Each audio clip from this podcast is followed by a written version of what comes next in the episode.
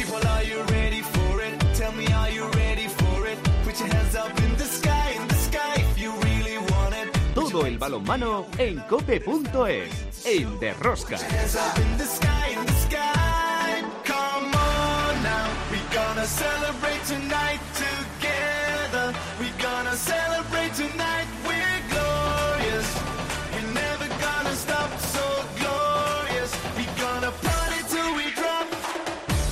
Ya estamos aquí otra semana más con todos vosotros. ¿Qué tal estáis todos? Amantes del balonmano, seguidores de day.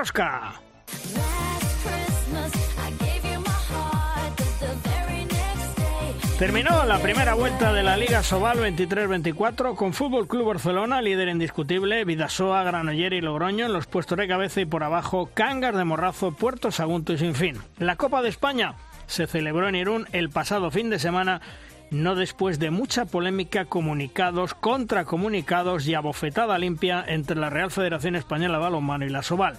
Al final la Federación Española por el bien del balonmano español y de manera yo creo que generosa y creo que se equivocó, su presidente Paco Blázquez decidieron por el interés general del balonmano español y de sus aficionados que se celebrara la Copa de España. Por ello, la Federación Española pues habilitó los medios oportunos para desbloquear una situación de presión y chantaje de los clubes de Sobal sin que por ello supusiera la renuncia a los derechos e intereses federativos. Una federación que recordó que la Soval no está legitimada para la organización y explotación de la Copa de España. Y durante el torneo de la Copa de España, con comunicados entre ellos, siguieron a tortas. De todo ello hablaremos después. El balomano Logroño le aguó la fiesta al Vidasoa y como era de esperar, la ganó el Barcelona. Las guerreras finalmente se clasificaron para disputar los torneos preolímpicos, pero va a ser muy duro para ellas, dado que estarán junto a Argentina, República Checa y Países Bajos. Será en abril y tan solo clasifican dos selecciones. Como veis, otra semana más tenemos muchas cosas que contaros. Os recomiendo no os perdáis ni un solo minuto del programa. El balomano. ¡A tope con la cope! ¡Empezamos! En el control de sonido Rafa Nieto y Alex Jiménez, en la producción del programa Belén Díaz de Arce y al frente de toda esta maravillosa y generosa familia apasionados del mundo del balonmano, Luis Malvar.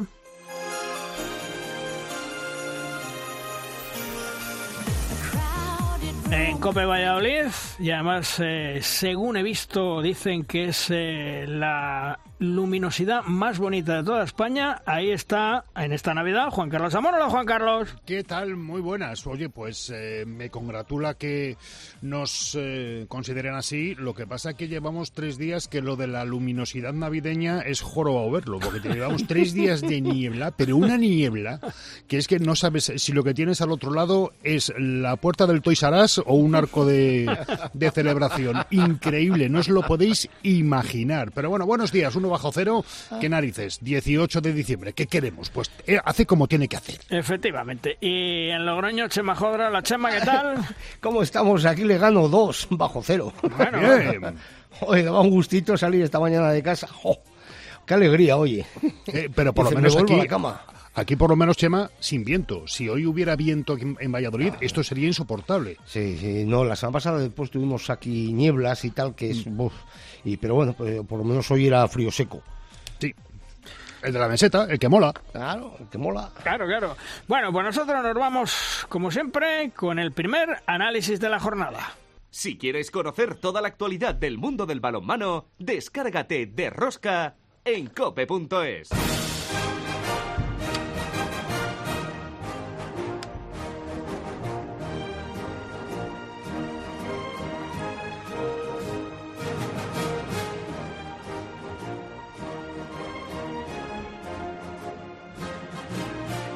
Hoy en nuestra primera tertulia, la tertulia ya sabéis, denominamos los magníficos, dos grandes entrenadores, como son Víctor García Pillo y Tony García. Hola Víctor Pillo, ¿qué tal? Muy buenas.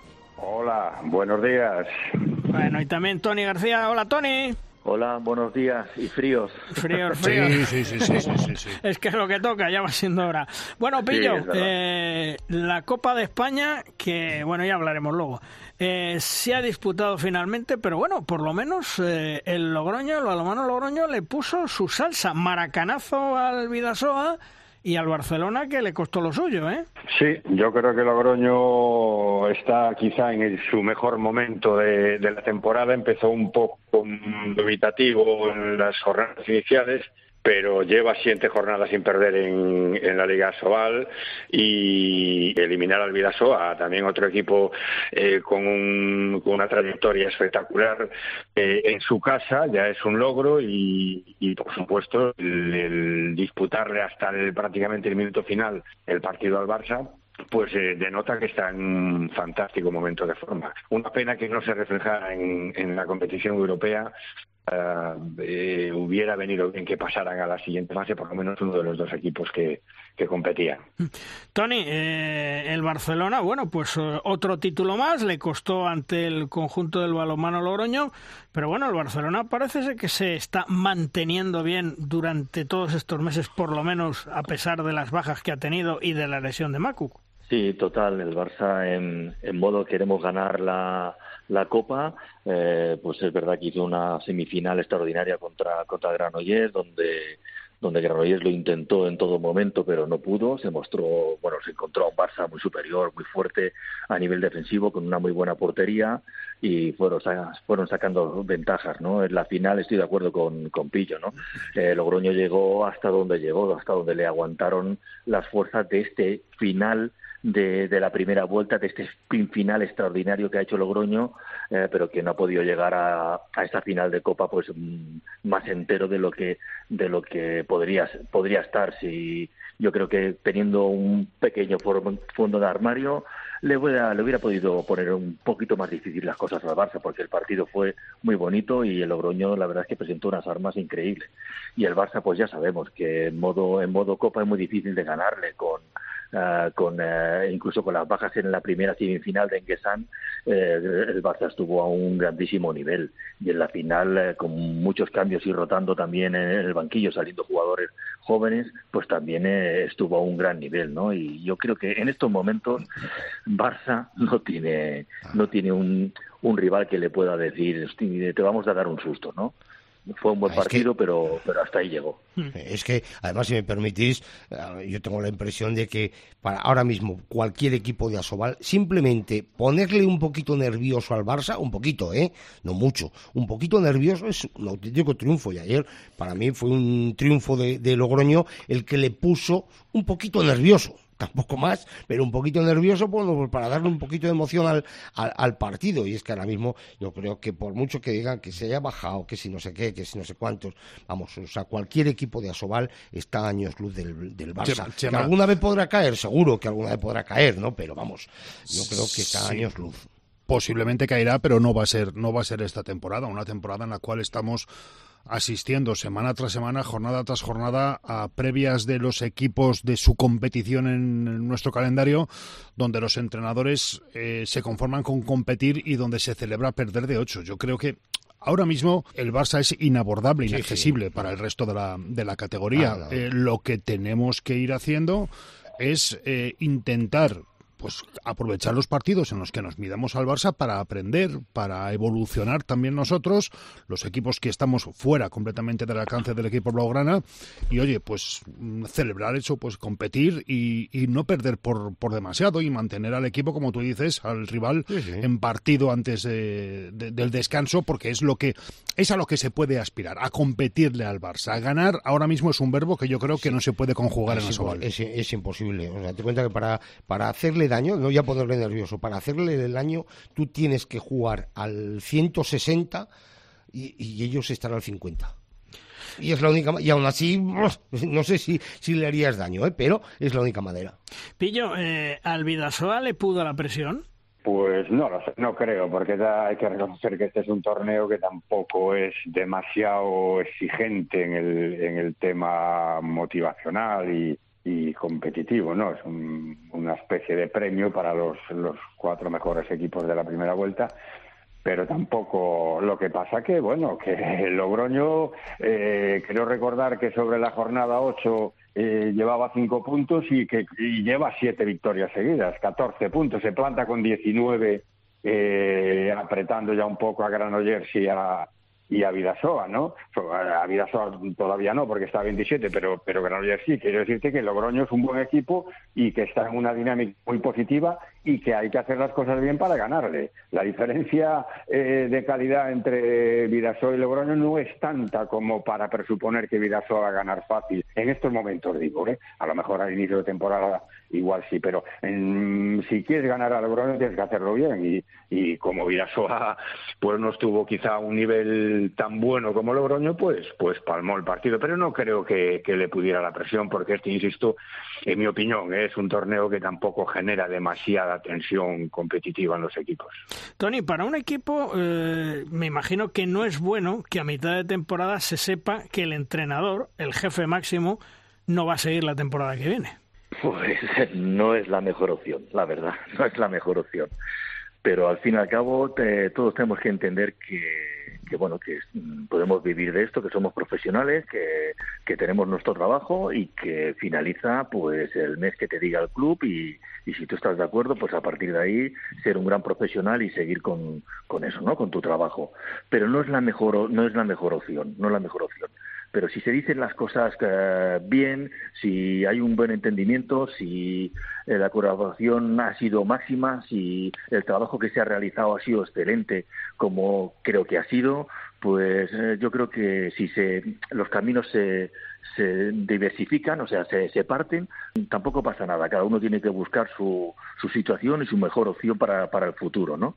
Pero sí, yo puedo, te, podría decir que puede des- a ver, eh, deslocalizar un poquito al equipo, eh, que, que tiemblen un poquito sus mimbres, pero bueno, yo creo que los jugadores también son profesionales, eh, se dedican a, a esto y, y saben perfectamente que los, entrenadores también van y vienen, ¿no? Con lo cual yo creo que para unos les costará más y a otros les costará menos. Eh, no es bueno, pero tampoco pasa nada por, por saberlo. Hmm. Pillo, yo decía al principio, eh, termina la primera vuelta de la Liga Sobal, una Liga Sobal que en teoría es eh, profesional esta temporada, de eso habría mucho que hablar, pero mm, ¿qué es lo que más te ha llamado la atención en esta primera vuelta de, de la Liga Sobal o qué destacarías? Bueno, yo creo que, que para mí, dentro del terreno estrictamente deportivo, creo que Valladolid ha hecho una primera vuelta sensacional, quizá muy por, mm, por encima de las expectativas que, se podrían plantear. 17 puntos tiene asegurada prácticamente, salvo debacle absoluta, la, la permanencia. Eh, es un equipo que no, no hizo grandes fichajes, que, que mantuvo el bloque con dos o tres puntualizaciones, como ya habíamos comentado en algún otro en alguna otra intervención y por tanto para mí es uno de los equipos en revelación igual que Anaitasuna también quizá por Anaitasuna eh, por la profunda renovación mucha gente joven difícil de, de, de meter en una dinámica tan exigente a nivel eh, psicológico como es la Liga Sobal y que un gran trabajo de Quique también con 15 puntos yo creo que es otra de las de las sorpresas no después también destacar la espectacular primera vuelta de, de Vidasoa. Cedió tres puntos, que es muy difícil. Eh, son números y, y, los analizamos fríamente, pero, pero ceder de tres puntos solo de 30 en esta Liga Sobal tan competitiva, quitándole un punto a, a Barcelona en la primera jornada, que que como hablabais antes es difícil hacerlo, pero que nos abrió un poco la esperanza que, coño, en la primera jornada le quitan un punto a ver si alguien es capaz de ponerlo en apuros y realmente no fue así. El único que lo puso en apuros fue Vidasoa, por tanto también es destacable el, el, la, primera vuelta de Vidasoa con 27 puntos y, y bueno, poco más en, a nivel positivo. Quizá a nivel negativo Ademar y Cuenca por diferentes motivos, lesiones y y, y, problemas múltiples en el caso de Ademar pues no le permitió rendir pero pero creo que estarían un poquito por debajo de, del nivel que se esperaba ¿y tú Tony? Bueno yo creo que la, la Liga Sobal se está se está equilibrando de una manera extraordinaria bajo de mi punto de vista ¿eh? yo pienso que por ejemplo el, el Badahuesca tiene 12 puntos pero es que está a, a, seis, a, a tres puntos del, del que está sexto pues, eso quiere decir que hay una, una igualdad extraordinaria en, la, en lo que es la Liga Sobal y en muchos partidos estamos viendo eh, pues ese, ese equilibrio eh, que te puede ganar cualquiera y eso dice mucho de, de la Liga, ¿no? eh, salvando los, los, los primeros puestos. Pero la liga, la liga, mm, yo creo que está en una, en una situación de, crecimiento porque así lo dicen los números también, ¿no? Aunque sean fríos, como dice, como dice Pillo, pero las diferencias con del cuarto al, al 12 pues no, no son tan grandes y eso quiere decir que hay que estar muy atentos y los equipos están trabajando a, a un nivel muy grande para, para competir y conseguir sus objetivos, ¿no? Salvarse, entrar en Europa, eh, mantenerse en, en, las posiciones o mejorar la de, la de la temporada anterior. Yo creo que con eso la, la Liga Sobal en esta primera vuelta ha demostrado que quiere crecer y que, que quiere ir hacia adelante. Eh, mira un Granollers eh, eh, con los cambios que ha hecho. Sí, es que el año pasado ya estuvo muy bien, sí, pero es que no es fácil estar muy bien un año, otro, otro y otro. Eso no, no es fácil. Ha cambiado jugadores súper importantes. Eh, ahora se presentó en la, en la Copa con, con, un, con Pablo Guijarro como único, como último único extremo izquierdo, ¿no? Y eso mm, eh, poniendo a Gerard Domingo como, como jugador joven en extremo izquierdo cuando es un lateral. Y eso te dice mucho de que los clubes están continuamente peleando y trabajando con su plantilla, con sus jugadores, para estar lo más arriba posible, ¿no? Y yo creo que esta primera vuelta nos da una, una imagen muy buena de lo que es nuestra liga. Hoy lunes, eh, que es cuando grabamos el programa de Rosca, a la una de la tarde, Jordi Rivera va a dar la lista de 20 jugadores para el Europeo 2024 que se va a disputar en Alemania a partir del día 12 de enero. Pillo, ¿qué esperar de esa lista? Mm, ¿Alguna sorpresa que tenga bajo la manga Jordi? ¿Algún cicusa? ¿Alguna cosa? Bueno, yo creo que Jordi siempre se ha caracterizado por mantener y ser fiel a su bloque, ¿no? Eh, no es lo mismo jugar torneos, eh, digamos, menores a jugar torneos de la enjundia de un mundial o un europeo, ¿no? Y en esos torneos Jordi siempre ha sido bastante fiel a su bloque, pensando que ahora mismo hay unos Juegos Olímpicos en, en, en, verano en París y que, y que suele trabajar con ciclos olímpicos, yo no espero muchas novedades. Eh, bueno, también vendrá un poco determinado por si hay algún problema físico o lo que sea, pero yo creo que no va a haber muchas novedades. Y tú, Tony, que conoces perfectamente a Jordi, eh, ¿habrá alguna sorpresa o como dice Pillo, va a mantener el bloque? Mira, me lo encontré en la, en la copa y le pregunté, ¿ya tienes eh, la lista definitiva y tal? Sí, ya la tengo hecha, ya tal, no sé qué. Pero no me soltó prenda, ¿no? Como, como es habitual en él, está claro, ¿no? Eh, sí, la verdad es que opino un poco como pillo, ¿no? Yo creo que va a mantener eh, su bloque.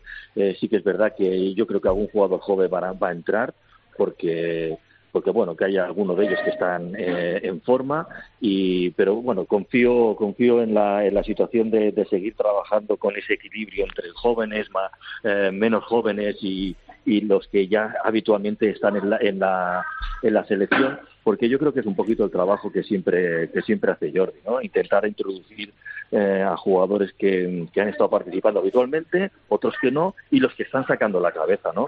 Como puedes decir tú, algún joven de estos que nombramos habitualmente, igual, igual está ahí, ¿no? Por, por eso, ¿no? Porque para coger experiencia y porque en el futuro, si, si vamos a pensar un poquito en las Olimpiadas, pues eh, también te puedan ayudar con la experiencia de, de, tener un europeo a sus espaldas, ¿no?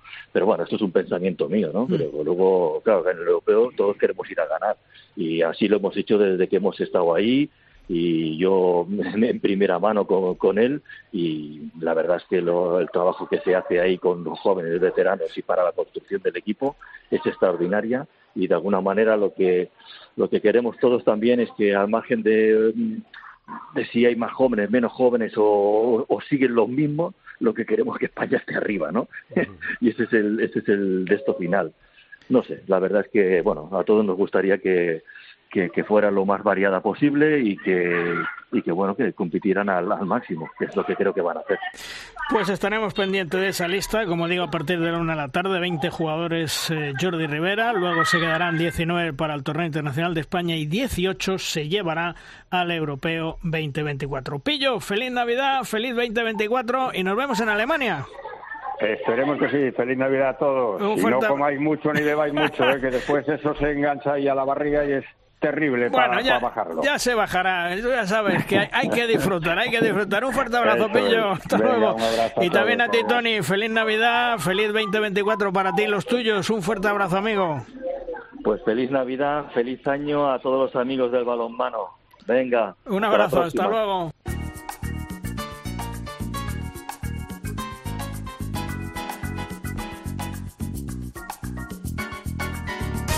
Bueno, como ya sabéis, eh, estamos comentando que a partir de la una de la tarde, porque os recuerdo que De Rosca se graba el lunes, a partir de la una de la tarde, Jordi Rivera pues dará esa lista de 20 jugadores que tiene previsto un primer stage en Ceuta del 26 al 30 de diciembre para ir preparando ese europeo 2024 en Alemania donde hay plazas de cara a los torneos preolímpicos y una plaza directa para jugar esos Juegos Olímpicos 2024 en París. Y en Derrosca llega el momento de nuestra firma invitada. Esta semana la firma nos viene de la estilográfica de Manuel Espadas, un Manuel Espadas que es un periodista que conoce el mundo del balonmano a la perfección y que durante muchos años ha saboreado y degustado los mejores balonmanos de Europa desde su periódico La Tribuna de Ciudad Real. Hola Manuel, ¿qué tal? Muy buenas. ¿Qué tal, Luis? Muy buenos días. Bueno, oye, ¿de qué nos Pues, hablas esta semana? A ver, Manuel.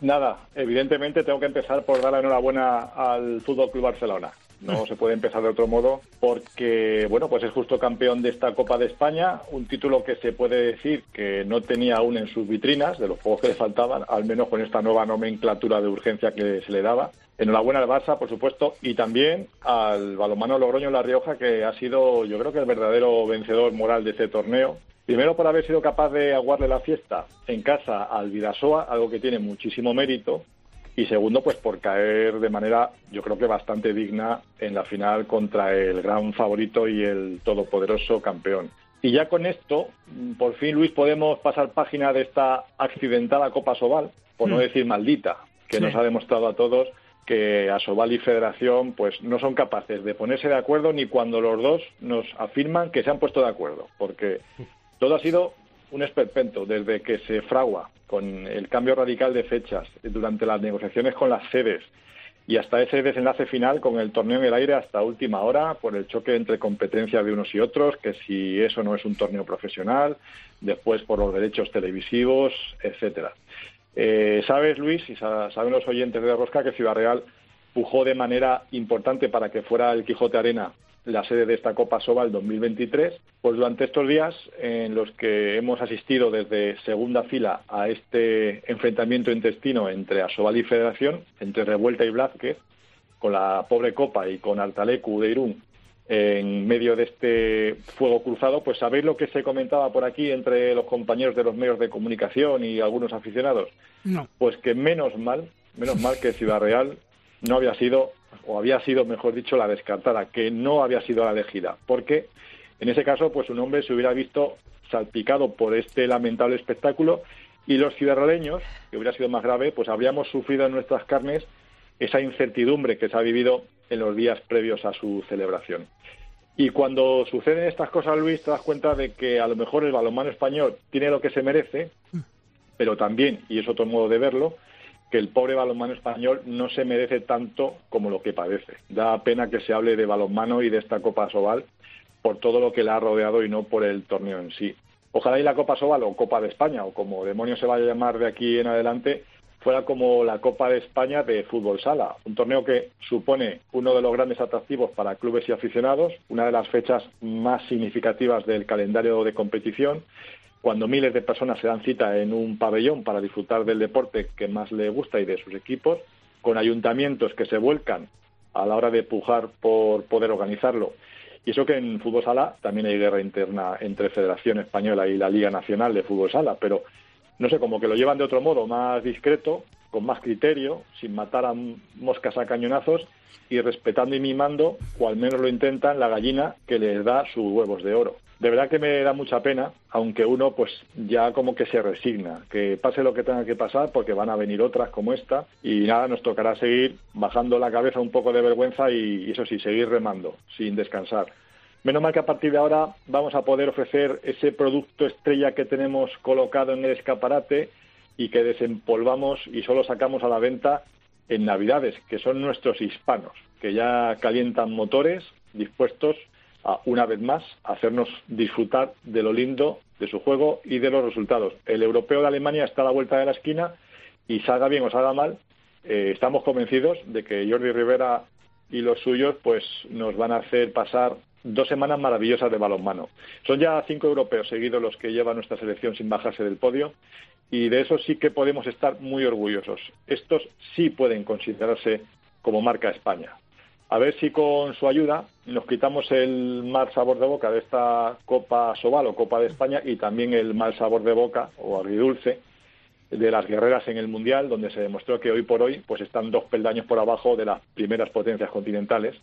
Una diferencia que salvo que el preolímpico se juegue en casa y tengamos mucha fortuna, pues podría dejar fuera a nuestras chicas de París 2024.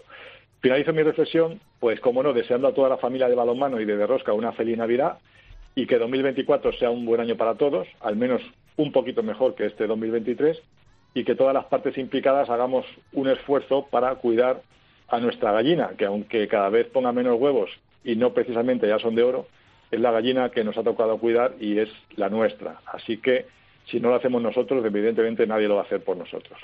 Ahí puestos a pedir deseos, uno un poquito egoísta, que el balonmano caserío de Ciudad Real suba esta temporada a la Liga Sobal y devuelva a mi ciudad a la máxima categoría, que creo que ya nos lo estamos mereciendo. Ojalá, Manuel. Y también para ti, feliz Navidad y todo lo mejor para el 2024. Un fuerte abrazo, Manuel. Cuídate. Igualmente, otro abrazo. Hasta luego.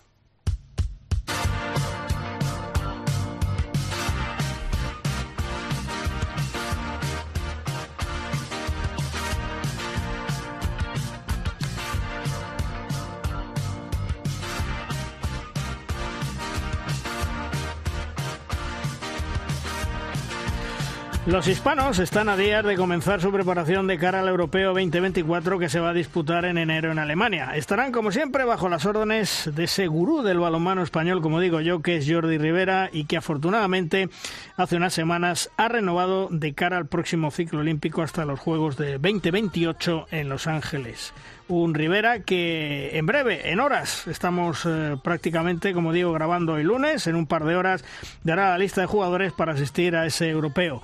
De todo ello vamos a charlar con Jordi Rivera. Hola Jordi, ¿qué tal? Muy buenas. Hola, ¿qué tal? ¿Cómo estás? Bueno, oye, eh, antes que nada, ha renovado con la Federación Española hasta Los Ángeles eh, 2028, eh, muy contento y supongo que satisfecho, ¿no, Jordi? Sí, la verdad es que, mm, que, bueno, esperando que las cosas nos vayan bien como nos han ido hasta ahora, pero bueno, muy ilusionado de haber ampliado y de poder mantener un poco pues de todo el proyecto que hemos eh, que se inició y que hemos ido eh, empujando y que podamos eh, hacerlo por lo menos también como, co- como las cosas han salido hasta ahora, ¿no? Ya veremos lo que pasará. Porque menudo susto nos diste en marzo, ¿eh, Jordi, cuando dijiste, bueno, no sé si voy a dejar la selección, me gustaría entrenar un club día a día. Afortunadamente has cambiado de opinión. Bueno, siempre me suele pasar después de las competiciones, cuando jugamos el Mundial o cuando jugamos al Europeo, y la verdad es que tengo deseos de seguir haciendo eso que he hecho durante un mes, que es preparar un partido y poder entrenar, pero también es verdad que a medida que va pasando el año, entre que empezamos a hacer las actividades con los críos en el CAR, el hecho de poder viajar, el quizá hacer otras cosas que no puedes hacer cuando estás en la disciplina de, un club, pues bueno, quizá es lo que me hizo un poco cambiar de opinión y, y bueno, al final pues decidir estar cuatro años más en esa dinámica, ¿no? Una de las cosas eh, tal vez que más te motivan es trabajar en el CAR en Sierra Nevada con ese futuro al balonmano español, Jordi. Bueno, la verdad es que es una de las cosas que, que quizá más desgaste da, pero también más ilusión me hace. Siempre en todos los lugares donde he estado, también pasó en Brasil, que siempre hemos tenido un proyecto que ha trabajado en varias líneas, una que es la, la selección absoluta, que evidentemente siempre es esa punta de iceberg y que de alguna manera siempre da consistencia a todo lo que se va haciendo y luego también el trabajar en, la línea de abajo, ¿no? Lo que es la, la parte de formación, que podríamos llamarle la, la- lo que se llama la tecnificación, y luego también eh, ayudar y empujar a todo lo que son las selecciones eh, menores, que junior o juvenil, que al final son los que terminan dando esos relevos en lo que es lo- la selección absoluta. Eh, cuando inicies eh, ese nuevo ciclo olímpico, después de París 2024, es un ciclo mm, donde yo creo que va a haber muchos cambios de jugadores, por lógica, ¿no, Jordi? Bueno, yo siempre he dicho desde hace ya un tiempo que la selección está en construcción aún, ¿no? Tuvimos un bloque, no sé si llamarlo duro o no, pero sí un bloque privilegiado que vivió muchas experiencias y le dio mucha solidez a la, a la, a la selección. Hemos ido haciendo cambios y, bueno, afortunadamente o por, evidentemente, por méritos, pues la selección ha sido, ha mantenido eh, esa posición de estar siempre en, en, lo, en lo, más alto de, de las clasificaciones. Eh, pero no cabe duda de que estamos en ese tránsito de jugadores que llegan, intentan encontrar ese sitio en la selección y que probablemente eh, una vez termine París, que afortunadamente nos podamos clasificar, porque hay que recordar que aún no estamos clasificados, que estaremos en la búsqueda de esa plaza a través del europeo y si no podemos a través de ese preolímpico en marzo y que probablemente a partir de, de ese 2024 pues sí eh, es posible que se irá con, consiguiendo una selección pues con algunos jugadores probablemente porque siempre que se inicia el ciclo eh, siempre entran jugadores nuevos y que al final se configure pues una selección pues con un amplio margen de recorrido no siempre con esas puertas abiertas de esos ocho ocho nueve jugadores que pueden entrar y que pueden salir pero que nos permitan, pues como siempre, mantener un nivel alto. Hoy das la lista de 20 jugadores a la una de la tarde. Eh, ¿Nos vas a sorprender con algo o va a haber continuismo? Bueno, normalmente cuando se llega a este periodo, los jugadores que están siempre son los que a lo largo de, de normalmente del año han ido estando en las en las listas, ¿no? Eh, bueno, en principio eh, hay 20 jugadores que van a estar en la primera fase eh, probablemente luego en el torneo puede ser que haya 18 o 19 en lo que es el torneo de Granollers y luego cuando vayamos al europeo estarán esas 18 plazas pues para competir en un europeo evidentemente que va a ser muy duro. La preparación esa primera etapa mm, del 26 al 30 en Ceuta y luego Jordi, ¿cómo lo tienes planificado? Bueno, del 26 al 30 vamos a hacer un mixto entre Ceuta y Málaga y luego a partir de ahí el día 2 nos reuniremos en, en Granollers, eh, donde tenemos el torneo internacional, entrenaremos el día 2 y 3, el día 4 y 5 y 6 haremos el torneo en Granollers con Polonia, Eslovaquia y Serbia, un torneo muy interesante para, para nosotros y también yo creo que para la gente que lo vaya a ver o que lo vea por la televisión. Eh, volveremos el día 7, estaremos un día de descanso, el día 8 y 9 entrenaremos en Granollers el día eh, 10 viajaremos a Alemania, el día 11 entrenaremos ahí y el día 12 ya debutaremos con Croacia en ese primer partido del europeo. ¿Y qué cosas tienes que corregir antes del europeo que realmente te preocupan? bueno, yo creo que necesitamos eh, sobre todo reafirmar nuestro trabajo defensivo. Somos un equipo que, que yo creo que cada día más está pasando a lo largo de, todos los, los, países y equipos que están alternando mucho los sistemas defensivos. Y bueno nosotros es una cosa que ya lo hemos hecho desde, desde bastantes competiciones pero necesitamos reafirmar especialmente quizá la defensa 6-0 que es la que siempre nos ha dado quizá más consistencia y que bueno yo pienso que el, eh, si realmente somos capaces de defender bien y de que poder utilizar sobre todo el contraataque eh, será un arma que para nosotros va a ser muy importante. Y evidentemente ajustar algunas situaciones ofensivas. Eh, hemos tenido algunos jugadores tocados, lesionados, que en alguna actividad no han podido venir. Y como no hay muchas actividades de preparación, pues eso siempre se nota, esos automatismos que siempre son necesarios y que una selección cuando se va configurando y cuando cada vez pues es más compacta, pues los tiene todos muy asimilados y que nosotros pues evidentemente aún a veces nos está costando. Eh, Jordi, seleccionador, ¿qué tal? Muy buenos días desde Valladolid, perdona Luis. Sí. Eh, ¿Sería usted o serías partidario de eliminar la gran competición internacional que tocara en año olímpico? Lo digo porque de esa forma las competiciones nacionales no se verían paradas un mes, se le ganaría ese tiempo, un mes y medio al calendario y habría quizá más frescura para la cita de verano. Bueno, vamos a ver, yo pienso que el grave, para mí el grave problema que hay es que eh, las plazas de preolímpico, seis plazas de, pre, de preolímpico para mí son excesivas, deberían venir más plazas a través del Mundial porque hay que pensar que en el Mundial tú compites con 32 equipos y compites a lo largo de tres semanas y solamente hay un premio que es el premio de entrar en un preolímpico y, el, y un solo mío para poder entrar en lo que es el eh, directamente a los Juegos. Yo creo que debería haber más plazas allá, podría haber una plaza para cada preolímpico para entrar en los Juegos, pero debería haber muchas más plazas en el Mundial. Esto de entrada.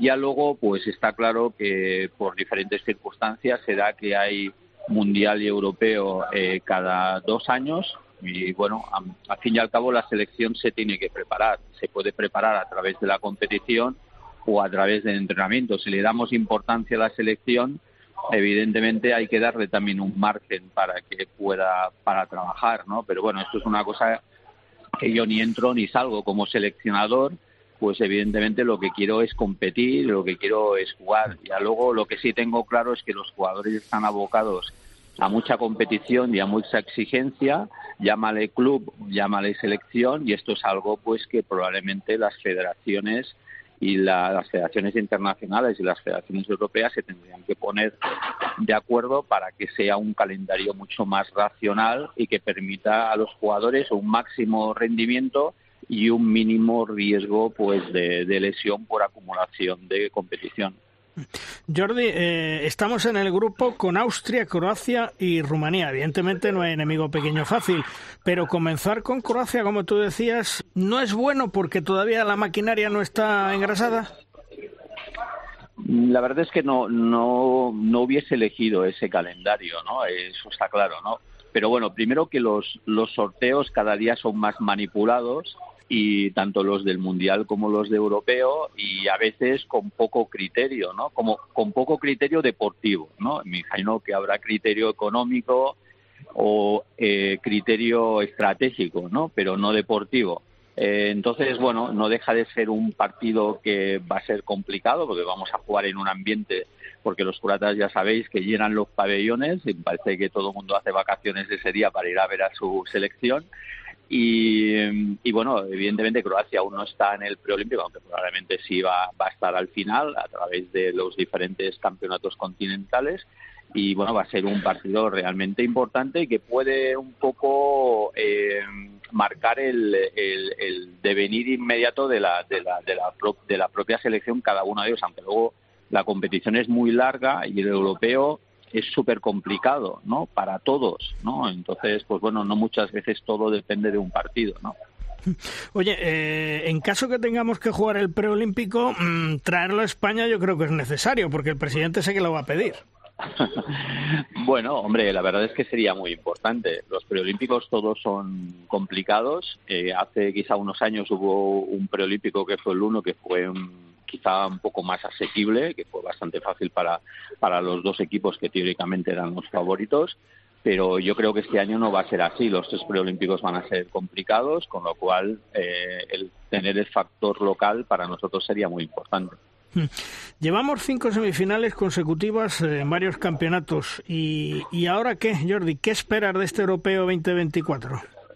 Bueno, pues que la selección eh, muestre siempre ese gen competitivo que tiene, de que cada partido eh, lo vive con una máxima intensidad, eh, aunque sea una cosa reincidente, pues el partido a partido, no ver demasiado lejos, sino realmente centrarnos en cada uno de los partidos. Nosotros somos una selección que necesita jugar bien colectivamente porque echamos mucha mano de estos, aunque luego siempre salga en cada partido una figura que nos ayude a terminar, de generar una diferencia, pero el colectivo es muy importante y eso nos obliga a un nivel de exigencia en cada uno de ellos, ¿no? Y yo pienso que eso nos va a marcar el futuro de una competición en grupos que van a ser muy difíciles. Hay que pensar que si pasamos en la, en la main round nos vamos a encontrar probablemente con una Francia, con una Alemania local.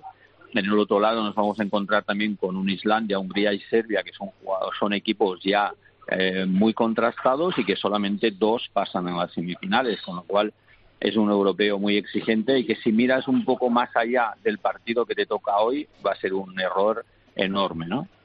Oye, eh, Luis, que estoy aquí echando cuentas y me estoy dando cuenta de que acabamos once y media aproximadamente de grabar, edición, postproducción, validación en la web, que esto no se cuelga antes de la una, que nos podía ir anticipando algo porque no se va a saber antes de que él la haga oficial y así comentábamos alguna, alguna novedad. Mm, Jordi. Bueno, no, ya sabes que no, no puedo. lo, si- lo siento, estaría encantado de hacerlo. Pero, Eh, mister, mister, ¿yo tengo alguna posibilidad de entrar o no? Eh, no, yo creo, Ninguna, yo ¿verdad? creo que no, Vale. pero bueno, si vienes, si Bueno. vienes a Alemania serás bienvenido. Y, y yo en Valladolid tengo que ir preparándome para felicitar a alguien. Solo es que ya es curiosidad de, de abuela, casi. Eh, a ver, déjame pensar. Bueno, o sea, tendría que hacer. No me lo puedo creer, pero- Jordi, no me lo puedo pero creer. creo- pero Hay más creo- que paripé creo más que no. bueno. Bueno, ya me gustaría, pero no. Bueno, Oye, Jordi. Espera, le, diré, le diré a Alejandro que espere a París. Oye, Bueno, van, bien- van buen camino de todas maneras. Sí, sí, sí, sí, sí, sí. Jordi, Sí, de- tanto de- él como Pablo van bien. Jordi, de esa lista de 20 jugadores, eh, ¿cómo te van a llegar? eh, ¿En qué condiciones físicas? ¿Te van a llegar todos bien o hay alguno que temes que venga un poco renqueante? Bueno, eh, mira, eh, la verdad es que estaba muy preocupado hace un mes y medio, ¿no? De cómo estábamos llegando, pero bueno, se han ido arreglando las cosas. Estoy viendo a la gente que va a estar en, en la lista que ha empezado a coger ya ritmo y bueno, gente que, pues bueno, que ya no pudo estar en la actividad última que hicimos en noviembre, pero que se ha ido recuperando y bueno, yo creo que esto es muy importante, llegar bien, porque la competición es muy dura, es muy larga y necesitamos de todos los jugadores. Ya sabéis que nosotros somos un equipo que normalmente llega al final de la competición con, con muchos con muchos jugadores que han participado, pues eh, todos con un nivel muy alto. Yo creo que la preocupación mm, que normalmente más importante tenéis los entrenadores, aparte de los sistemas de juego, de que hagan lo que queréis y tal, es que no se te lesione ninguno, ¿verdad, Jordi? Bueno, nos- nosotros tenemos una selección que cada uno tiene un rol. um, o sea, esto no es, muchas veces no es hacer que, bueno, venga, lo- los jugadores que más goles hacen o lo que tal, pues vayan a la selección, sino que de alguna manera se intenta confeccionar un conjunto, un equipo, por decirlo así, que es, es quizá la palabra adecuada y que cada jugador tiene un rol. Entonces, cuando un jugador se lesiona, ese rol se cae y entonces pues siempre merma las variedades y posibilidades de juego del equipo. Entonces sí, realmente para nosotros es muy importante que todos los jugadores estén y se mantengan pues en, a nivel físico lo mejor posible. Eh, para ir terminando, ¿tus favoritos para estar en ese podio del Europeo 2024, Jordi? Está claro que Francia y Dinamarca, pues eh, que quedaron campeones del mundo, pues siguen siendo. Yo pienso que Dinamarca sigue estando un peldaño eh, a nivel de, de- jugadores eh, por encima del resto. Luego eh, posiblemente también está Francia y luego pues hay un grupo ahí que estamos todos ahí peleando pues por, por siempre meternos, ¿no? Y ya sabéis que algunas veces pues damos la sorpresa eh, nosotros o cualquier otro equipo y se mete ahí ya y eso es lo que lo que vamos a hacer. Nosotros también estamos ahí metidos, no hay que tampoco olvidar a Alemania. Alemania cuando hace competiciones las organiza muy bien, ¿vale? Eh, y entonces siempre saca mucho provecho de lo que organiza y luego pues como no pues siempre hay equipos tapados para mí hay una Islandia una Noruega que ya no depende solamente de, de seis jugadores sino que tiene ya un ya lo vimos en el en cuartos de final de- del mundial que tiene la verdad es que tiene un gran equipo y para mí Islandia es un equipo, una selección que ya quizá en las últimas competiciones estaba llamado a estar en la parte de arriba y bueno, por una cosa o por la otra no lo ha estado, pero sigue estando ahí con un nivel alto. Y luego Hungría, que bueno, que es una selección a nivel física, además muy bien entrenada y que por lo tanto también es una de las selecciones que puede estar dado a dar una sorpresa. Pues Jordi, mucha suerte en ese europeo. Allí estaremos acompañándoos eh, en el europeo 2024. Insisto, toda la suerte del mundo. Feliz Navidad, feliz 2024, que todos los deseos se te cumplan el próximo año. Y como siempre, gracias por, por estar con nosotros en Derroca. Un fuerte abrazo, Jordi. Muy bien, muchas gracias a vosotros, feliz Navidad y gracias por estar ahí siempre hablando de nuestro deporte. Gracias, un abrazo, Jordi. Hasta luego. Un abrazo, feliz Hasta Navidad. luego, chao, hasta luego igualmente.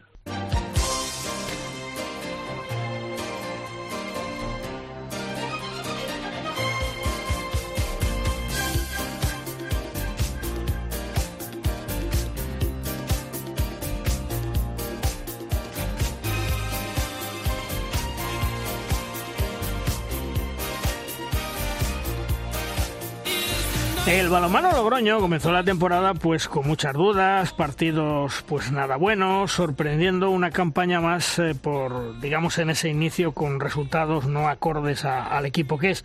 Pasaron las jornadas, comenzó a funcionar el equipo que dirige Miguel Ángel Velasco y a ganar los partidos a pesar del gran desgaste que ha tenido que sufrir por jugar en Europa y tener que afrontar dos partidos a la semana. Al final de la primera vuelta de la Liga Sobal el balonmano ha quedado en cuarta posición finalista de la Copa de España, perdió con el Barcelona, pero muy dignamente. Hola Miguel Ángel, ¿qué tal? Muy buenas. Hola, muy buenas. Bueno, Maracanazo en Irún, se juega la final, mm, perdéis, pero con la cabeza muy alta y todo un premio. Sí, bueno, la verdad que, que ya el estar en, en esta Copa de España era un premio para nosotros, ¿no? después de todo lo que habíamos sufrido a, a principio de temporada. Y, y bueno, y lógicamente cuando llegas con la flecha para arriba, eh, bueno, pues te salen, la- te salen las cosas. Fuimos capaces de ganar a Vidasoa en su casa eh, con todo lo que conlleva, ¿no? Con, con la gran temporada que estaban haciendo y, y bueno, y luego de, de plantarle de cara al, al Fútbol Club Barcelona durante muchos minutos, de, de bueno, de al final apretarles a- al máximo y de, de yo creo que caer dignamente en la final. Mm. Una Copa de España donde, bueno, menudo lío, se juega, no se juega. Vosotros sí teníais claro desde el principio que jugabais, lo, lo teníais preparado, ¿no? Bueno, yo creo que todos tenían claro que iban a jugar, o esa es mi sensación, o esa es la sensación que, que, que se tenía, ¿no? Entonces, bueno, eh, no voy a entrar a valorar en, Sí. en, en, eh, si se tenía que haber jugado, no se tenía que haber jugado, o, o- o no voy a entrar a valorar todo, todo este lío, todo este jaleo, que yo creo que lo único que hace es perjudicar al, al balonmano. Mm. Terminar cuarto la primera vuelta de esta Liga Sobal, mm, ¿era tu objetivo? Eh, nuestro objetivo siempre es estar lo más arriba posible y, y sí es cierto que, que bueno pues que, el inicio de temporada no fue nada bueno para, para nosotros. Y, y bueno y nadie pensaba que íbamos a acabar arriba estoy convencido hace dos meses en la liga. Y, y, bueno hemos acabado cuartos a un punto de tercero a un punto de Granollers y, y bueno pues que nos da muchas esperanzas que que, que nos hace mucha mucha ilusión estar ahí no porque bueno pues porque vuelves a competir por, volver a entrar en Europa y, y, lógicamente eh, si, si miras la vista atrás pues a lo mejor dices bueno a lo mejor solo según va la temporada haces 10 12 14 puntos como mucho eh, para entrar en Europa necesitas hacer una vuelta casi perfecta y bueno y al final hemos sacado 19 con lo que con lo que estamos muy contentos. ¿Por qué el balonmano Logroño eh, en estas últimas temporadas tiene esos inicios, no, no, te voy a decir malos, pero sí raros y que luego va remontando? Bueno, eh, te podría decir muchas cosas, pero dile, te voy a dile, decir solo dile, dile, Miguel Ángel, Te- dile, te voy a dile. solo dos. Eh, mira, Chema, que estás por ahí que te Sí, oigo. sí, sí, sí, sí, sí. A ver si eres, a ver si eres capaz de, a ver si eres capaz de, de- de contestarme esta pregunta. Eh, con respecto al inicio de la temporada anterior al inicio de esta temporada, ¿cuántos jugadores ha cambiado el balonmano Logroño? Claro, sí, pero, pero si eso lo he dicho yo muchas veces, Pero- que pero- al resto, pero- Miguel Ángel, pero- pero sabes- que yo les he hecho la decir- bronca a estos. Que yo les he ¿Sabes pues, decir? que han sido siete, ocho o seis, siete, por lo menos. 11. 11. ¿Tantos? 11 jugadores. Sí, 11 jugadores. Con respecto sí. Al, al inicio de la temporada anterior o con respecto al inicio de esta. Sí, sí. Y yo Y creo yo que me- lo que yo- nos pasa claro. es que, que- que, sinceramente, oye, eh, si año tras año eh, tus mejores jugadores salen, te toca reinventarte, te toca volver a empezar de cero, te toca, pues eso, perder a tus mejores jugadores, eh, no es nada fácil y, y eso conlleva mucho trabajo, con- conlleva mucho mucho mucho esfuerzo y, y, lógicamente pues estamos sufriendo al principio de las temporadas porque pues porque mm, nos cuesta yo también soy muy exigente con, con mi manera de trabajar con mi manera de ver el balonmano y a la gente le cuesta adaptarse pero una vez que se adapta los equipos tiran para arriba no eh, no es fácil.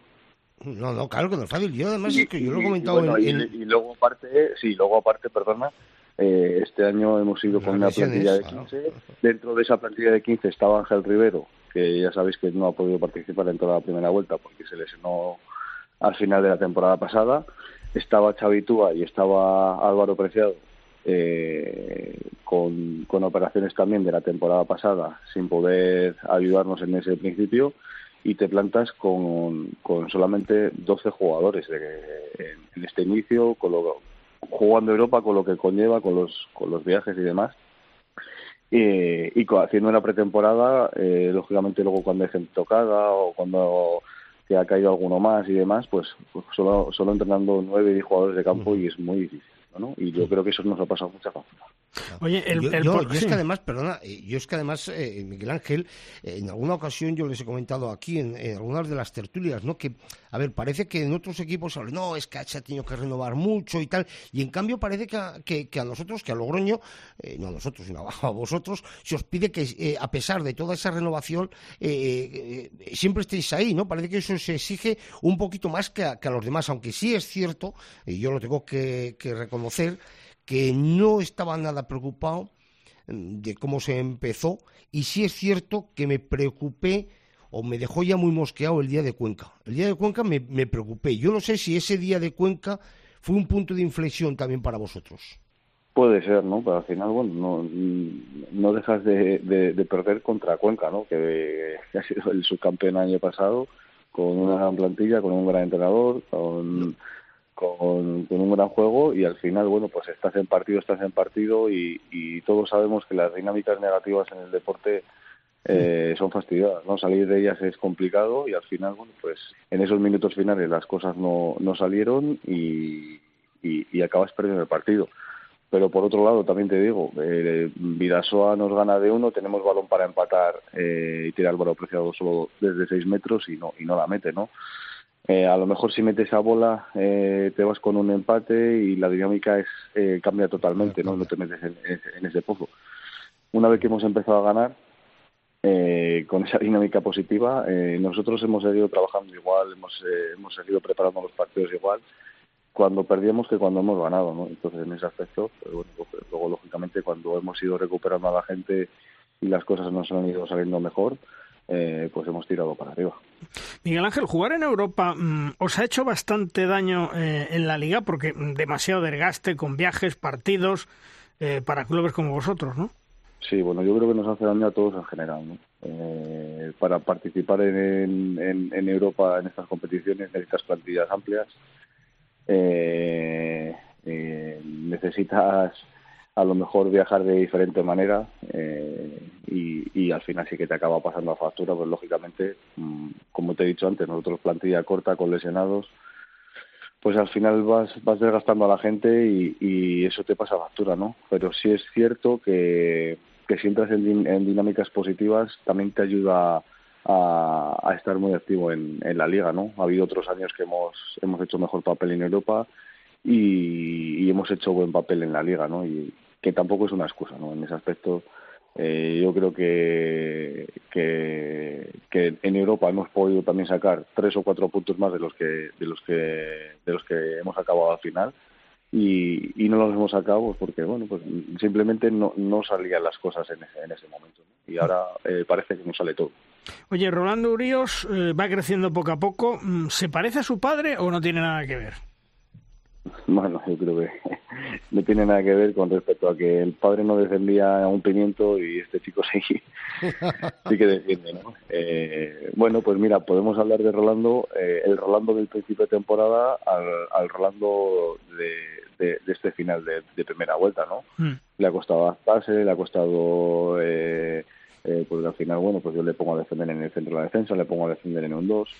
Eh, el chico dice que en cinco partidos en, Logroño le han pasado más balones que en cinco años en Alemania. Al final la manera de, jugar de un lado, de, un sitio a otro, pues, pues cambia, varía y, bueno, pues hasta que aterrizas, no conoces la liga, eh, te acoplas a los compañeros, pues lógicamente eh, le ha ido creciendo muchísimo.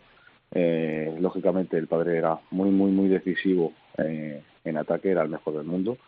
Eh, Rolando no lo hace mal, tiene que mejorar todavía, yo creo que tiene margen de progresión, pero es mucho más completo que el padre, ¿no? Porque te, te defiende, eh, te ataca, te puede defender en varios sitios, con lo que, con lo que yo creo que son jugadores muy diferentes.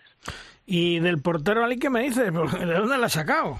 Ni lo nombres, ni lo nombres. Muy malo, malísimo. Nada, nada. Horrible. Boh, horrible. No, bueno, no, no, creo no. Que, que este año tenemos una pareja de porteros de gran nivel, ¿no? Eh, Christoph, que, es muy joven, ¿no? que tiene solo 21 años, pero, pero nos ha dado mucho también. Ha ido, hemos ido compaginando eh, un partido para cada uno, tanto en Liga como, como en la EHF, y, y al final, eh, lógicamente, te- yo creo que, que hemos dado un salto de calidad ahí en la portería y entre los dos, eh, sí es verdad que Ali es más llamativo ¿no? en ese aspecto, pero, pero entre los dos yo creo que, que hemos formado una buena pareja de porteros. Y el miedo lo de siempre, Miguel Ángel, que te hagan una buena temporada y luego adiós y otra vez a empezar.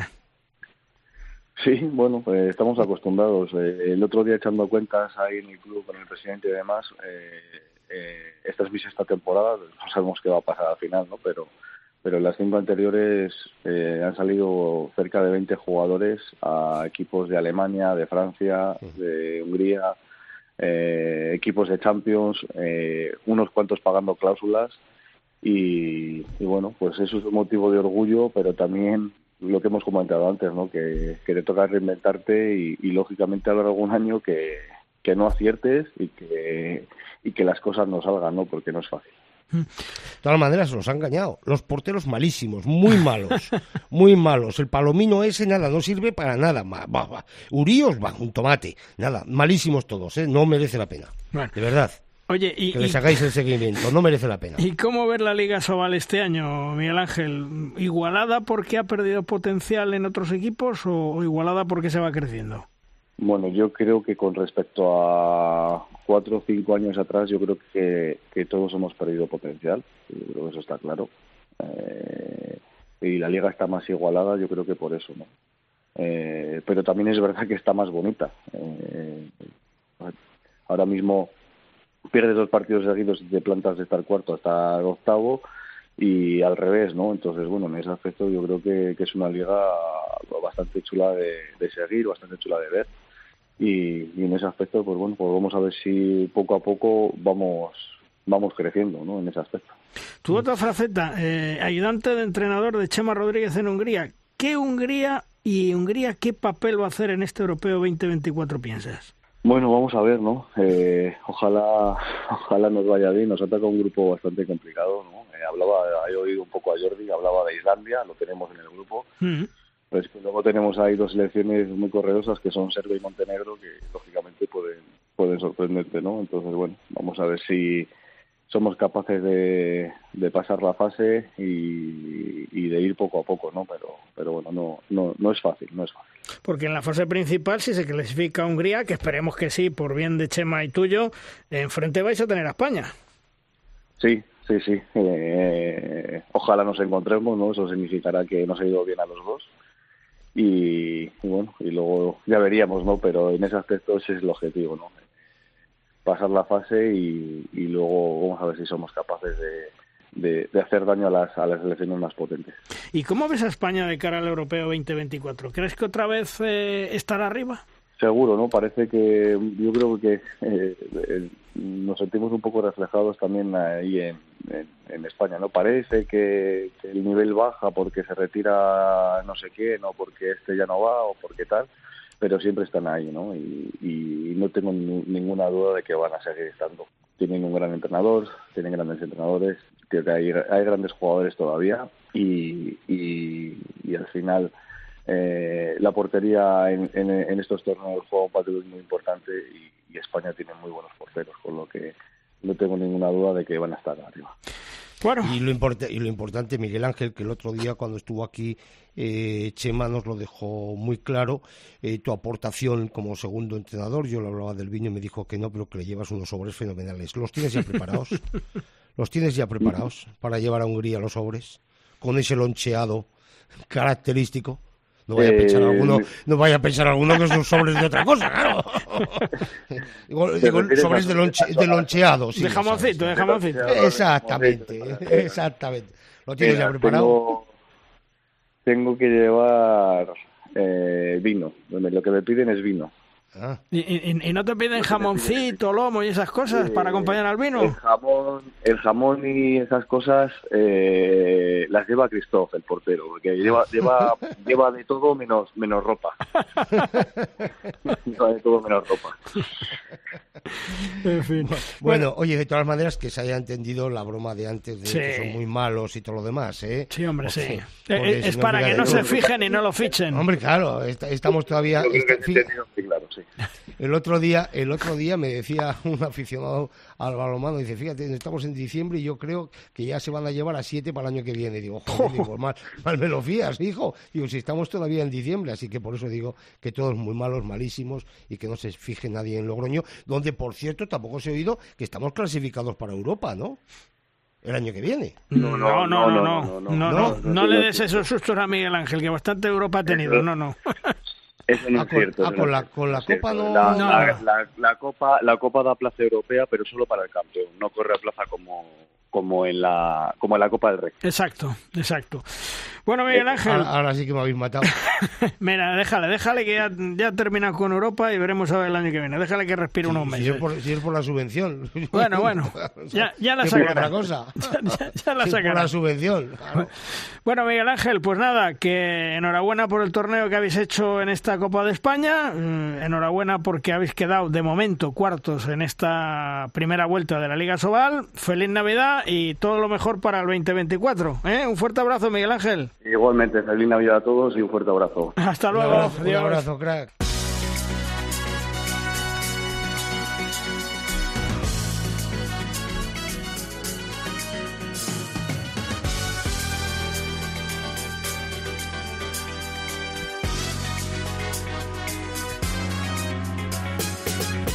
Una semana más oímos la sintonía y eso indica que llegan de rosca nuestra sección La Pizarra de los grandes especialistas. Abrimos la puerta de nuestra clase, entramos, cogemos una silla y nos sentamos para escuchar con atención lo que nos van a contar.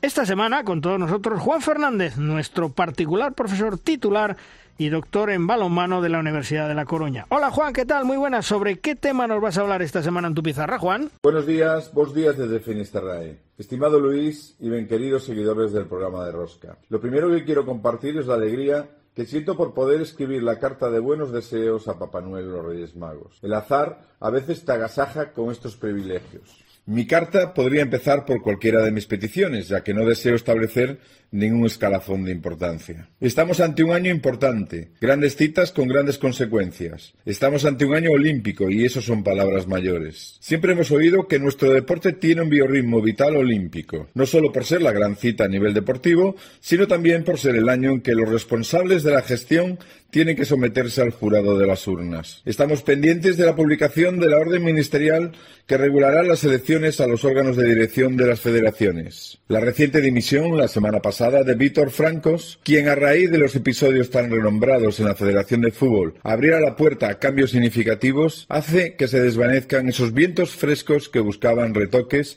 en la limitación de mandatos, la formación de juntas electorales, cambios en la condición de miembros natos y un largo etcétera de aspectos que sin lugar a dudas mejorarían el funcionamiento del deporte español. No parece una buena estrategia para el deporte español que el responsable del Consejo Superior de Deportes dure menos que un chupachus a la puerta de un colegio, si me permiten el chascarrillo. Creo que en los últimos años han sido cuatro con periodos de tiempo bastante cortos. Mi segundo deseo tiene que ver con nuestro balomano de rendimiento. Tanto ellas como ellos no nos van a defraudar. Otro aspecto bien distinto son las ligas en las que desarrollan su trabajo. En un programa de rosca reciente, el mítico jugador del Granollers y de los hispanos, Antonio García, era cuestionado sobre la profesionalización reciente y sus repercusiones. Dando por hecho el margen de confianza y que debe ser amplio y de largo recorrido, Antonio contestaba que no apreciaba cambios sustanciales en su mundo profesional. Pido para este 2024 unas retransmisiones dignas para el coste que representa para los abonados y también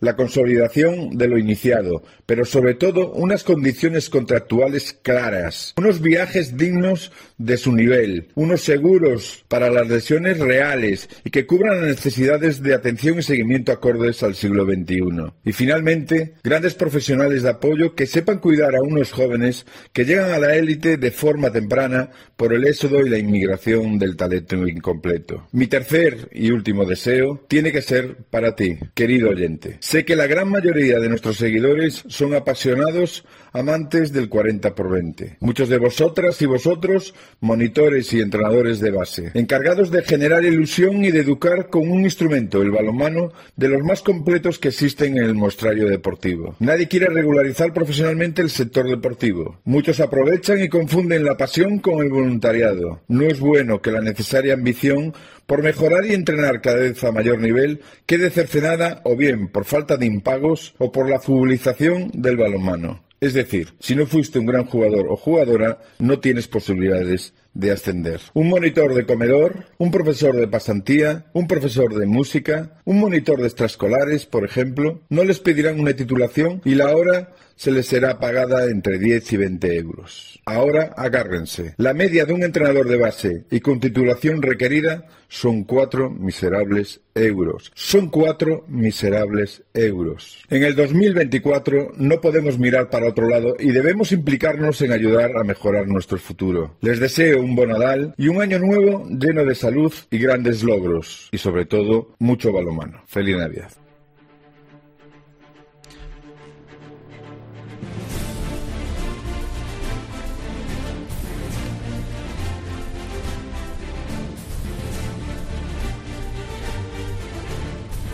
En De Rosca llega nuestro tiempo de debate.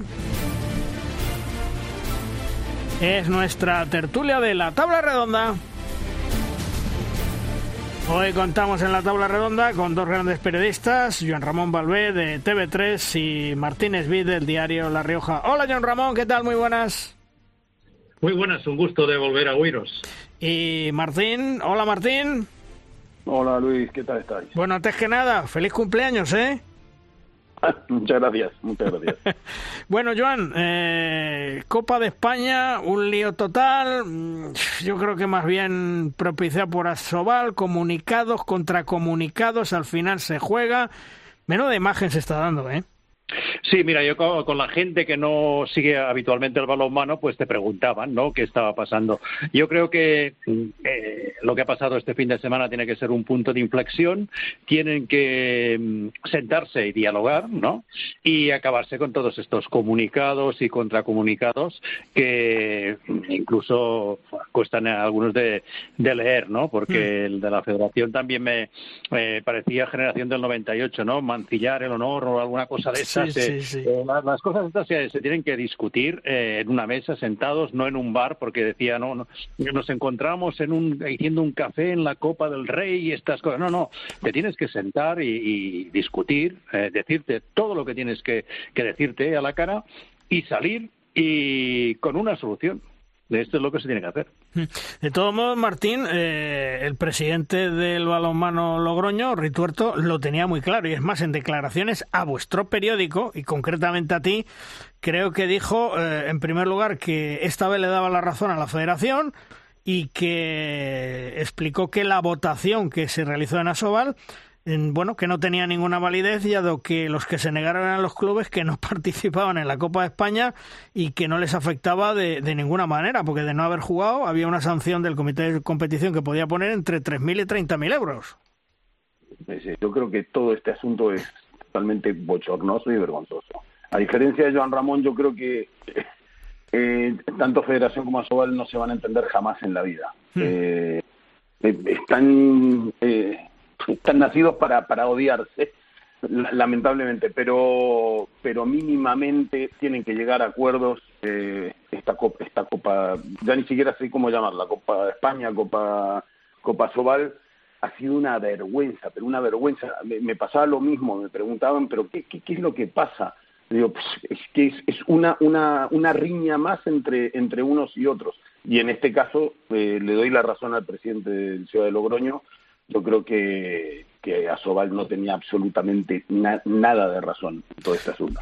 De todos modos, Joan Ramón, yo hay cosas que no entiendo. Es decir, eh, yo tengo en, en mi poder una carta, una carta que además publiqué en redes sociales, eh, fechada el 7 de diciembre, firmada por Servando Revuelta, en el cual dice que celebra la colaboración y conversaciones eh, entre la entidad a la que representa y ha permitido encontrar un consenso necesario, remitida a Paco Blázquez, digo, para el desarrollo de, este evento y, que bueno y que da las gracias porque se permita mantener nuestros pro compromisos publicitarios por el bien de todos los actores implicados en el balonmano, etcétera, etcétera. Esto es el 7 de diciembre.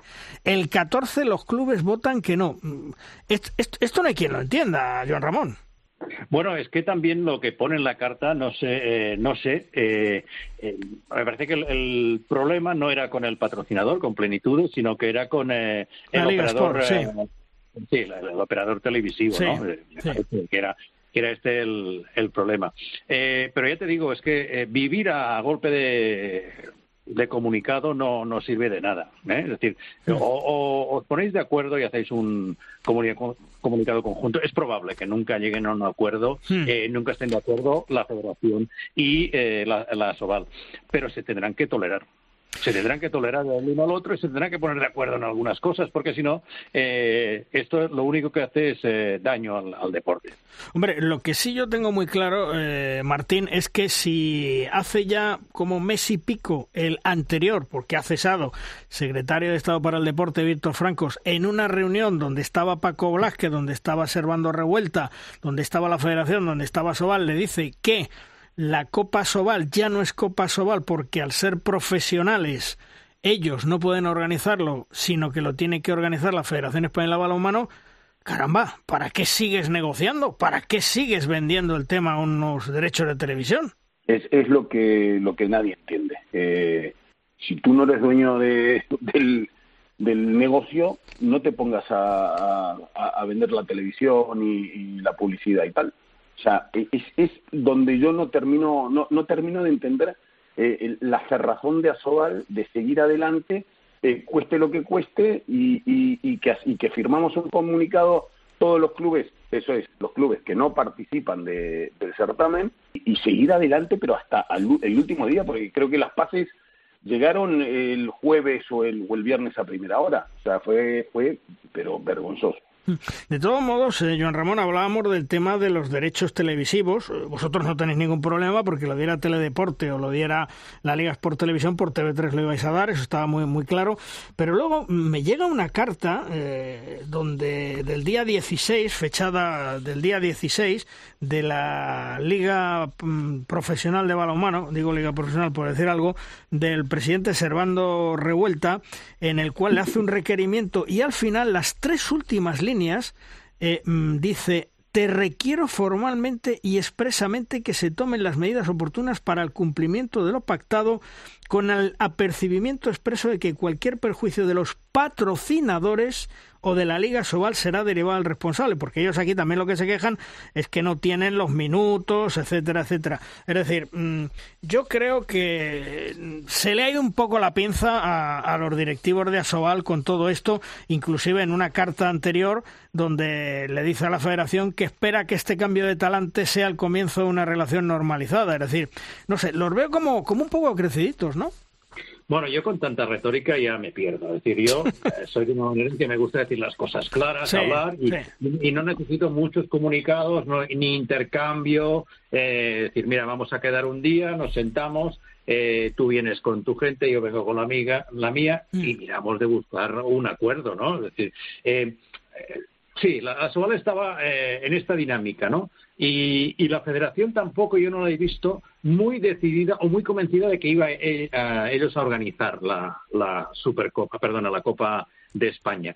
Eh, y, y al final me ha parecido, y yo al final nosotros no viajamos porque no, no sabíamos aún si se jugaría o no se jugaría y técnicamente tienes que prever algunas cosas, Sí. pero vista de televisión me ha parecido un poco improvisada, ¿no? Es decir, ah, eh, la, imagen no ha sido buena. Cosas, es decir, eh, facilitaron las estadísticas, no, la- las, em, la, acta del partido la facilitaron y faltaban jugadores. Eh, las estadísticas no han funcionado. Es decir, no sé, mm, eh, me pareció un poco mm, antiguo todo el protocolo y toda esta manera de dar la copa y todas estas cosas. Eh, entre unos y otros están haciendo daño a la competición, esto es eh, evidente. Está claro, está, está muy claro. Y de la profesionalización de la Liga Sobal, mm, ¿qué me dices? ¿Se ha notado algo, Martín, en los primeros meses que llevamos? Eh, eh, ya creo que lo hemos hablado alguna vez. Yo eh, digo que pues los LEDs en alguna en, alguna pista, pero poco más, poco más. Hay clubes que, que lo llevan a rajatabla. Eh, lo hablo yo con la cercanía que me toca en Ciudad de Logroño, pues de, cumplir prácticamente todo todo lo que lo que lo que, lo- lo- que está escrito pero otros no. Volví a lo de a lo de convocar a juveniles o a, o a, o a chavales jóvenes, pues les tienes que hacer un contrato profesional por esos partidos. O sea, eh, eh, a vista de- del aficionado no se ve absolutamente ningún cambio con respecto al año pasado, por ejemplo. Y vosotros, Joan Ramón, que retransmitís eh, todos los partidos del Fútbol Club Barcelona, eh, ¿habéis visto algún cambio? ¿Habéis notado algo? Mira, yo creo que es una cosa que no se nota, ¿no? Pero que existe. Eh, yo, eh, el otro día estuvo el Puerto Sagunto en, en el Palau, ¿no? Y Mm. estuvimos hablando con el entrenador, que es de Tortosa, es catalán, y, y, y la sensación que tienes, ¿no? Es que como mínimo con los jugadores pretenden ser un poco serios, ¿no? Cumplir con las obligaciones, no estirar más el brazo que la manga, eh, y mm, aceptar las normas del juego. Pero ya te digo, en el producto final aún no lo hemos visto, ¿no? Internamente, pues tendremos que ver dentro de un año eh, cómo han funcionado los clubes, si han cuadrado los números, si todo el mundo ha cumplido con sus obligaciones laborales con los jugadores, ya lo veremos. Y esta primera vuelta de, de la Liga Sobal, Joan, eh, ¿te ha sorprendido, por ejemplo, Vidasoa, Granoller, Atlético Valladolid, que el, que el Sinfín esté donde está, que el Cangas, eh, bueno, pues nos tiene acostumbrado todos los años, ¿no? Que siempre se salva. Pero, mm, ¿te ha sorprendido algo de todo esto? No, eh, no mucho, no mucho. Eh, mira, te voy a decir una cosa. Lo que me ha sorprendido, nosotros vemos el balonmano de una óptica muy especial y es eh, los equipos que vienen al Palau Blaugrana y vienen a Granollers. Eh, y, y me ha sorprendido que todos los equipos quieren jugar bien a balonmano. Diría no, eh, cuando venían al Palau que venían a, perder el partido y estas cosas, pues eh, eh, vienen a jugar. Pero hay cosas que no cambian. Es decir, eh, el, el otro día que hablaba con el con Sagunto, pues me decían eh, Cangas eh, hizo 11 horas de autobús. Eh, esto deportivamente es imposible. Dice, durmieron, durmieron en, en Puerto Sagunto. Dice, pero claro, los equipos que tienen que hacer eh, 11 horas en autobús. eh, la profesionalización también tendría que pasar, pasar por algunas de estas cosas, ¿no? Es decir, mejorar la, la cualidad de, de vida de los jugadores. Y tú, Martín, eh, ¿qué te ha parecido la primera vuelta de esta Liga Sobal? Pues me ha parecido una competición muy bonita, muy equilibrada, eh, con algunas sorpresas. El, el bajo nivel de Cuenca, quizá por el desgaste de, jugar de Europa, y el, el final de primera vuelta de Granollers, el, bajón que pegó. Eso, eso en el aspecto negativo. En el aspecto positivo, pues eh, el buen momento de Puente Genil también en este en este último el último mes de, de juego por supuesto del Ciudad de Logroño que lleva de, sin perder desde el 28 de, de octubre y bueno y la, la, la superioridad aplastante del, del, del Fútbol Club Barcelona que, eso ya no sorprende a nadie. Y estamos prácticamente a unas horas, estamos grabando el lunes, eh, estamos a unas horas que Jordi Rivera dé la lista de 20 jugadores para ese europeo 2024. Mm, ¿Crees que habrá sorpresas, eh, Joan Ramón, o que va a ser continuista? Eh, bueno, yo creo que va a haber alguna sorpresa. Eh, el, otro, el otro día estaba pensando, eh, por ejemplo, la portería ahora no está tan claro, ¿no? Eh, los partidos que he visto de Sergei eh, han sido muy buenos. Es decir, yo eh, en estos 20 pondría ya tres porteros. Ya no esperaría a ver si, si eh, recuperar uno por si se lesiona alguno de los dos que te lleves, ¿eh? Porque yo creo que Sergei es, eh, tiene que estar entre los 20. Y eh, conociendo a Jordi, que lo vi que estaba por, ah, ah, por Irún, algún algún eh, elemento, algún revulsivo, no sé si incluso Sikusa, eh, Petar Sikusa, eh, como un elemento disruptivo, ¿no? En algún momento, en algunos partidos. Eh, pero mm, vis- eh, me parece que eh, le llega el europeo en buen momento para lo que hace la situación de los jugadores. Deben estar cansados, pero han acabado mejor de lo que empezaron muchos la, la temporada, ¿no? Eh, y si él lo administra, pero yo eh, creo que tampoco no nos tendríamos que obsesionar mucho en el europeo. Yo creo que hay algunos retos más importantes en el verano, como los Juegos Olímpicos, y no quemar todas las naves aquí en Alemania. ¿Y tú, Martín, eh, esperas alguna sorpresa de Jordi? Pues eh, concuerdo con Joan Ramón. Yo creo que, que Petar Sicusa se, me- se merece un, un lugarcillo dentro de los 20 eh, por todo lo, lo- lo que hemos visto durante, durante estos 3-4 meses de, de competición. Es, es un jugador distinto a, a- a lo que nos podemos encontrar y yo creo que, que sería una, una incorporación muy, muy, muy importante para, para, para un grupo que ya está prácticamente consolidado, ¿no? Y, también estoy muy de acuerdo con, con lo de la portería. Sergei Hernández está en un nivel eh, espectacular. Y, y ya, ya, claro, elegir entre, entre Rodrigo Corrales y él, pues, hombre, una decisión, por suerte no soy Jordi Rivera. Eh, Joan Ramón, eh, el Europeo 2024 está ya a la vuelta de la esquina, comienza para España el día 12, abrimos fuego contra Croacia. ¿Qué esperamos de España en este Europeo? Bueno, yo es lo que te decía, yo eh, de Jordi Rivera lo puedes esperar todo, ¿no? Porque eh, nunca sale con eh, como uno de los tres candidatos a subir al, po- al podio y al final lo ves que está montado en el podio, ¿no? Esto uh, por una parte. Eh, la primera fase con Croacia, Austria y Rumanía, pues la ves asequible. La segunda me parece que se cruzan con eh, Alemania y Francia. Sí, y Pues, estará eh, también a lo mejor hay Hungría, Islandia, que vengan del otro lado, sí. será mucho más complicado, ¿no? Sí. Pero bueno, mm, ya te digo, yo eh, mm, tendría más la vista puesta en los Juegos Olímpicos y ver eh, quién te llegará allí, en qué condiciones y trabajar un poco a, a medio plazo. ¿Y tú, Martín, qué esperas de España? Pues me espero un buen Europa de, España. Eh, el listón está alto, eh, pero, pero ya te digo, es un grupo consolidado que viene trabajando hace tiempo, ya la transición ya se, se ha hecho por completo, ahora, ahora están incorporándose nuevas, eh, nuevos nombres como lo- los Icusa, pero, pero sí, yo espero, espero un buen nivel y, y no espero grandes sorpresas, espero que estén ahí ya en la, en la, en la, la etapa final, pues la- la- Francia, Dinamarca, los de siempre. Ojalá, ojalá España nos dé una alegría en ese Europeo 2024 que está, bueno, pues a menos de un mes de, de comenzar. Joan Ramón, feliz Navidad y todo lo mejor para el próximo año 2024 para ti y toda tu familia. Un fuerte abrazo. Igualmente, felicidades eh, y buen año a todos los oyentes. Gracias, hasta luego. Y Martín, también para ti, felicidades, celebra bien tu cumpleaños, feliz Navidad y feliz eh, 2024. Un fuerte abrazo. Un fuerte abrazo igualmente y, y eso intentaremos. Un abrazo. Hasta luego.